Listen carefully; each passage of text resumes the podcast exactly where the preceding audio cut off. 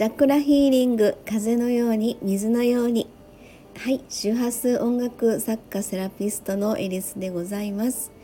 はい感謝の周波数でございます、えー、毎日更新中の感謝の周波数でございます、えー、何気ない日常が感謝で満たされることで世の中をプラスの波動で満たしたい。そんなことを思いながら言霊の力を借りてえー、発信中でございます。はい。えー、いやいや、あの、本当にちょっと私事が続きまして、えー、投稿の方は毎日できているんですが、収録の方が本当に遅れておりまして、今日は2月26日投稿分の感謝の周波数となります。えー、では先に本文の方読んでみたいと思います。えー、淡路島の淡路花桟敷でウェディングフォトを撮りに行く2人。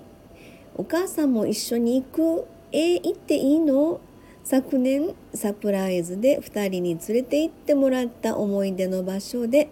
一面に咲く菜の花を背景に先日のウェディングドレスは今から楽しみ。嬉しいな。とはい。ということでですねちょっとあのかぶっちゃうかもしれないんですけれども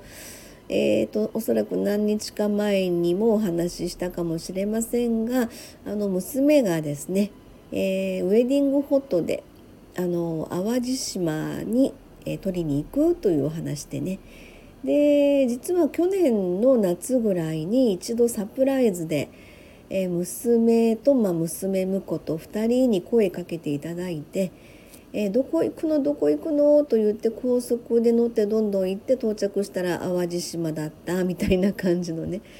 え、そこが、まあ、淡路、え花桟敷というところででその時は、ま、夏場でしたのであの一面にこう絨毯のように広がるお花がねその季節ごとにいろいろあるんですけれどもで今度あの3月に入りまして14日ホワイトデーの日って言ってたかなその日にですねウェディングフォトをこの同じ場所に取りに行くということで、えー、2人の中で、まあ、決めてたそうなんですね。でそれでいろいろあの衣装をあのなんていうの合わせに行ったりとかちょっとそれを何回か私もあの、まあ、見学というのか一緒に、えー、いろいろ見させていただいてというふうに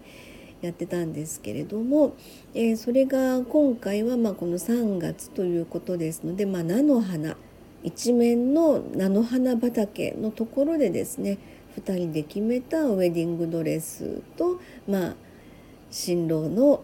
えー、旦那様の方と、まあ、2人でいろいろ決めてました。私は、まあ、見学させていただきながらですねあの仲のいい2人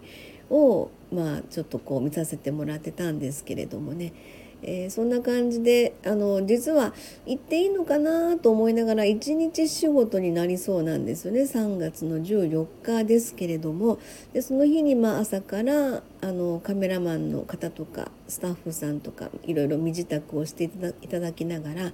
朝の8時から始まるということでちょっと私も1日かけての同行というふうなちょっと楽しみにしているというそんな感じなんですけれども。えー、本当にあのその時にちょっとまあ私がいろいろあって落ち込んでて、えーまあ、それを心配して娘と娘婿がですねサプライズで連れて行ってもらった。だから私的にもちょっとしたあの思い出のというか、えー、そこの場所ですのでそこであの若い2人がですね、え、本当にあの自分たちで決めたあの結婚の形っていうことでウェディングフォトを、まあ、あの記念に残すということでねすごくなんかこう温かくて、えー、本当にお似合いの2人で。えー、となんかあのアルバムができたら私もいただけるということですのでまたそれも楽しみにしながらで少しまあ私なりにスマホですけど、えー、同行させていただいて、えー、一緒になんか楽しみたいなというふうに感じています。はい、えー、ちょっと あのいろいろ私事が続いて、